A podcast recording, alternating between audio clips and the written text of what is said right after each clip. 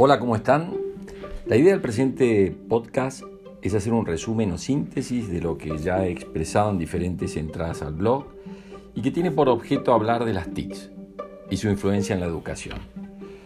Buscando una definición acertada por el concepto de TIC, tecnología de la información y comunicación, bueno, me es imposible apartarme de la idea de imaginar una ola enorme que como tal viene y nos pasa claramente podemos tener la actitud de surfearla como de no hacer nada. Pero en ese caso, claro, está asumiendo la responsabilidad o consecuencia de terminar revolcado en la arena, ¿no? Se da un fenómeno de nuestros tiempos, fenómeno que es dinámico y nos obliga a estar preparados para entender y asumir una nueva jerarquización del sistema de valores, donde la flexibilidad para aprender a aprender sea el eje central. Por tanto, ya no solo es una cuestión de adaptación, sino casi una necesidad evolutiva. Si analizamos la evidencia de cómo ha sido la velocidad de propagación de los medios de comunicación, podemos decir, por ejemplo, que a la radio le llevó 38 años llegar a tener 50 millones de usuarios. A la TV le llevó 13 años, al iPod, ya más cercano a nuestro tiempo, 4 años, a Internet tres años, a Facebook uno y a Twitter solo nueve meses. Según estudios del Instituto Tecnológico de Massachusetts, el conocimiento científico y tecnológico acumulado desde el origen de la especie hasta el primero de enero del 2020 se duplicó desde esa fecha hasta el 26 de junio del mismo año. Bueno, y en áreas como la ingeniería genética, la química o la informática, el conocimiento se duplica cada 73 días.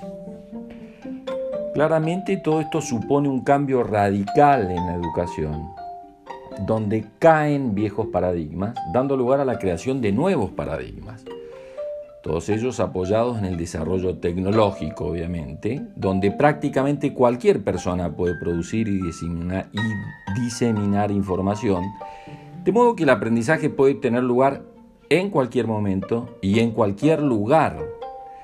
Noción eh, que aparece a menudo claramente descrita como eh, educación ubicua.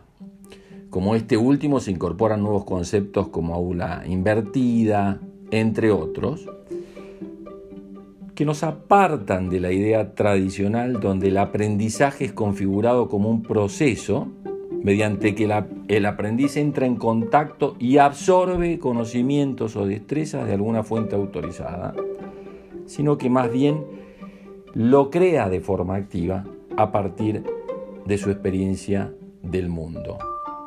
Estamos frente a un enorme desafío donde el proceso de enseñanza y aprendizaje o donde el profesorado debe aprender a dominar y valorar una nueva cultura del aprendizaje. Es oportuno introducir entonces un tema de actualidad educativa como lo es el aprendizaje colaborativo. Se trata de un enfoque didáctico que aboga por la adquisición de conocimientos a través de dinámicas de trabajo en grupo e interacción social.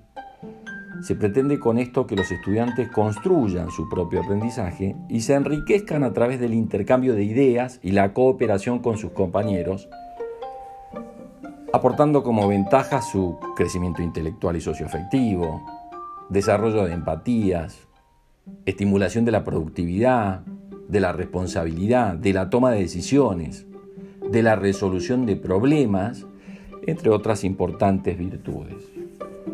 Por ejemplo, en las actividades EduPUN, los estudiantes actúan como socios y pares del profesor en la construcción de conocimiento como una estrategia de aprendizaje.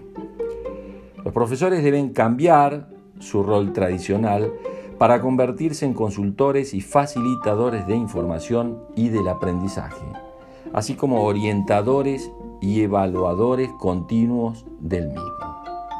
Esta desmitificación del profesor como única fuente del saber y el aprendizaje promueve el aprendizaje colaborativo, situación que debe ser aprovechada y tomada en cuenta para los nuevos modelos y métodos de educación.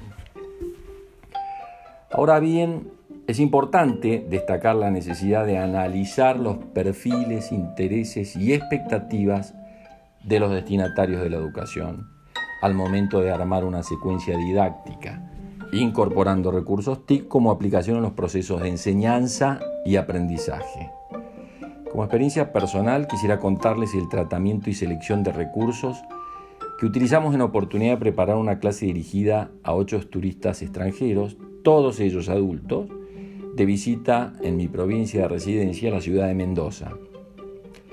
Elegimos para tal ocasión y o secuencia didáctica el uso de sus propios celulares y computadoras que les permitieran el acceso a plataformas como Google Maps o Google Earth. La idea era transmitir cómo el hombre y su actividad han sido esenciales en el desarrollo económico-cultural de la referida provincia. Si lo intentan y hacen zoom en el mapa geográfico de la provincia de Mendoza, podrán apreciar una perfecta línea que separa el árido y natural terreno del lugar con el verde, producto de la acción e intervención del hombre y su trabajo.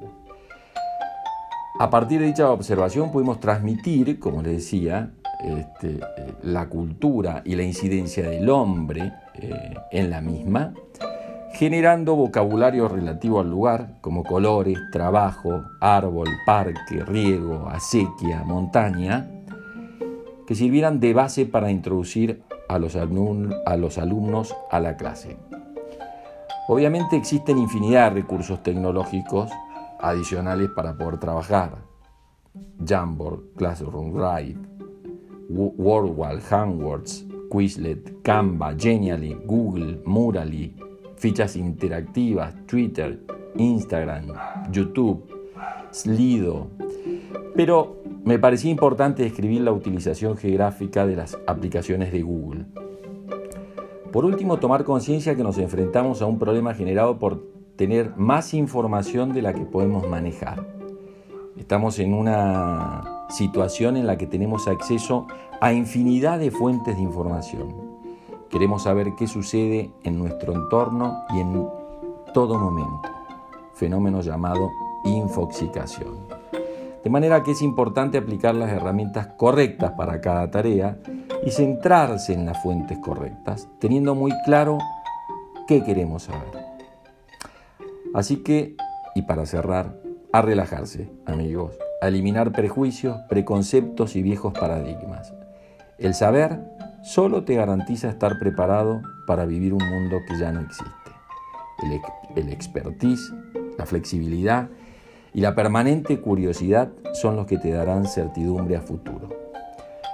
A comprarse una tabla y a surfear la nueva ola. Muchas gracias.